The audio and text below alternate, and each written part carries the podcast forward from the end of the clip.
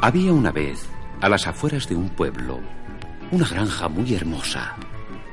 Los dueños tenían caballos para montar y tirar del carro, vacas para dar leche, perros para guardar la finca, ovejas para tener lana y queso fresco, y también gallinas y patos. Precisamente la señora Pata, al empezar esta historia, estaba muy preocupada, calentando ocho huevos, acostada sobre ellos y esperando que sus pollitos nacieran de un momento a otro. Al fin, uno rompió el cascarón y sacó su cabecita. Una cabeza cubierta de pelusilla rubia y se puso a mirar a todas partes, lleno de curiosidad. Enseguida salió otro pollito rubio y redondo, y otro y otro, y así hasta siete. Todos piando se pusieron al lado de su mamá, porque tenían unas ganas enormes de ir a nadar al estanque. Los patitos en eso son mucho más listos que los niños. Nada más nacer, ya saben nadar. Esperad, hijos míos, esperad un poco, que aún falta por salir del huevo uno de vuestros hermanos. Todos miraron al único huevo entero que quedaba en el nido. En esto empezó a tambalearse, se oyeron unos golpes y... Salió de él un patito gris, larguirucho, con un pico enorme, feo y desgarbado, que dijo sonriente. Hola, madre. Hola, hermanos. La señora Pata se quedó espantada de tener un hijo tan desgalichado y disimulando, echó a correr hacia el estanque seguida de todos sus hijos. El patito feo gritaba... Esperadme, esperadme, por favor. No corráis tanto que me quedo atrás. Y con sus largas patas corría a grandes zancadas detrás de sus hermanos. Los demás animales comenzaron a burlarse de él. Uy, qué bicho tan horroroso. Si parece un murciélago. Pobre señora Pata. ¿Qué hijo ha tenido? ¡Ve! ¿De dónde has sacado ese color gris sucio, patito? ¿Es que limpias chimeneas? El patito corrió y llegó al estanque donde ya nadaban sus hermanos. También él se tiró al agua y comenzó a divertirse. Pero de pronto se vio reflejado en el agua de la orilla, como en un espejo, y le entró una vergüenza espantosa de verse tan feo y distinto de los demás. Corrió a refugiarse en su mamá, pero la señora Pata, al ver que todos la miraban, apartó al patito con el ala y le dijo muy acalorada. Déjame, que tú debes haber salido de un huevo de pavo. Seguro que no eres hijo mío. El patito feo se puso muy triste. Ya que nadie me quiere y todos se burlan de mí, me marcharé muy lejos y viviré solo.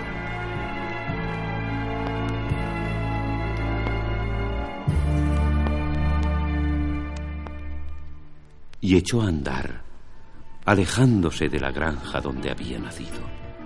Caminó todo el día a campo traviesa y al atardecer llegó a una laguna donde descansaba una manada de gansos salvajes.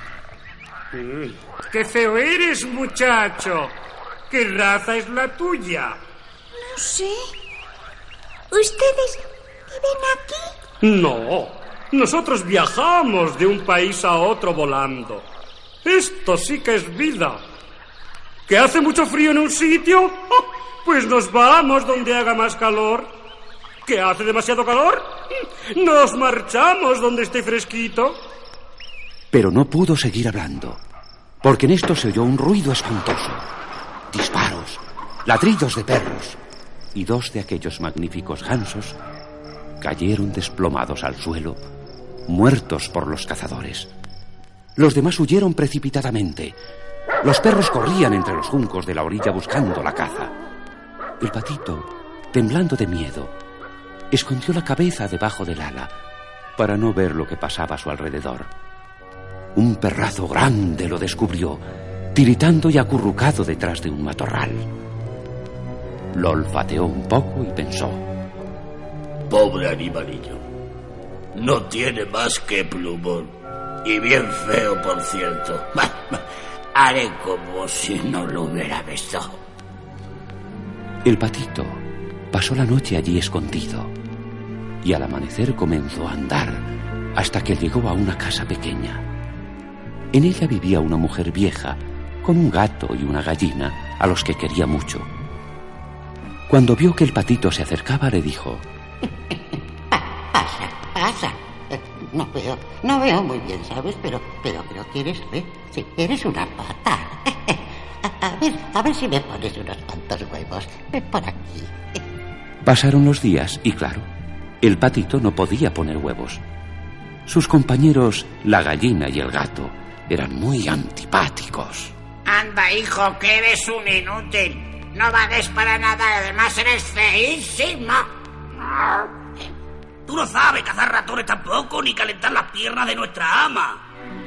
Y como además el patito tenía mucha gana de volver a nadar en un estanque, una mañana abrió la puertecilla del jardín y se marchó otra vez él solo por el campo. Ya llegaba el invierno y el viento silbaba en los árboles. Comenzaban a caer copos de nieve. El patito vivía solo. Había encontrado un estanque pequeño y allí nadaba todos los días, moviendo las patas muy deprisa para que no se le quedaran heladas. Así pasó el invierno y llegó la primavera. Ya no hacía frío. Los pájaros hacían sus nidos cantando y nacían las flores y las mariposas. El patito llegó en sus paseos a una finca enorme que tenía un parque precioso y un lago en él. Se acercó a verlo y lo que contempló le dejó paralizado de emoción. En el centro del lago nadaban tres animales bellísimos, blancos y esbeltos, con largos cuellos y picos color rojo. Eran cisnes. Cuando los cisnes vieron al patito, nadaron alegremente hacia él. Qué vergüenza que me vean tan feo. Seguramente me matarán a picotazos. Pero su asombro fue inmenso cuando oyó que los cisnes le decían, Ven a nadar con nosotros, hermano. El patito feo se miró en las aguas del estanque y lo que vio le pareció imposible. Él era un cisne precioso, igual que los otros. Siempre lo había sido sin saberlo, porque los cisnes son feos de pequeños, y él había nacido de un huevo de cisne y no de pata. Los bellos animales que nadaban a su lado le empujaban dulcemente hacia el centro del lago. Ven con nosotros, hermano. Y ya el patito se quedó para siempre en aquella finca y fue muy, muy feliz.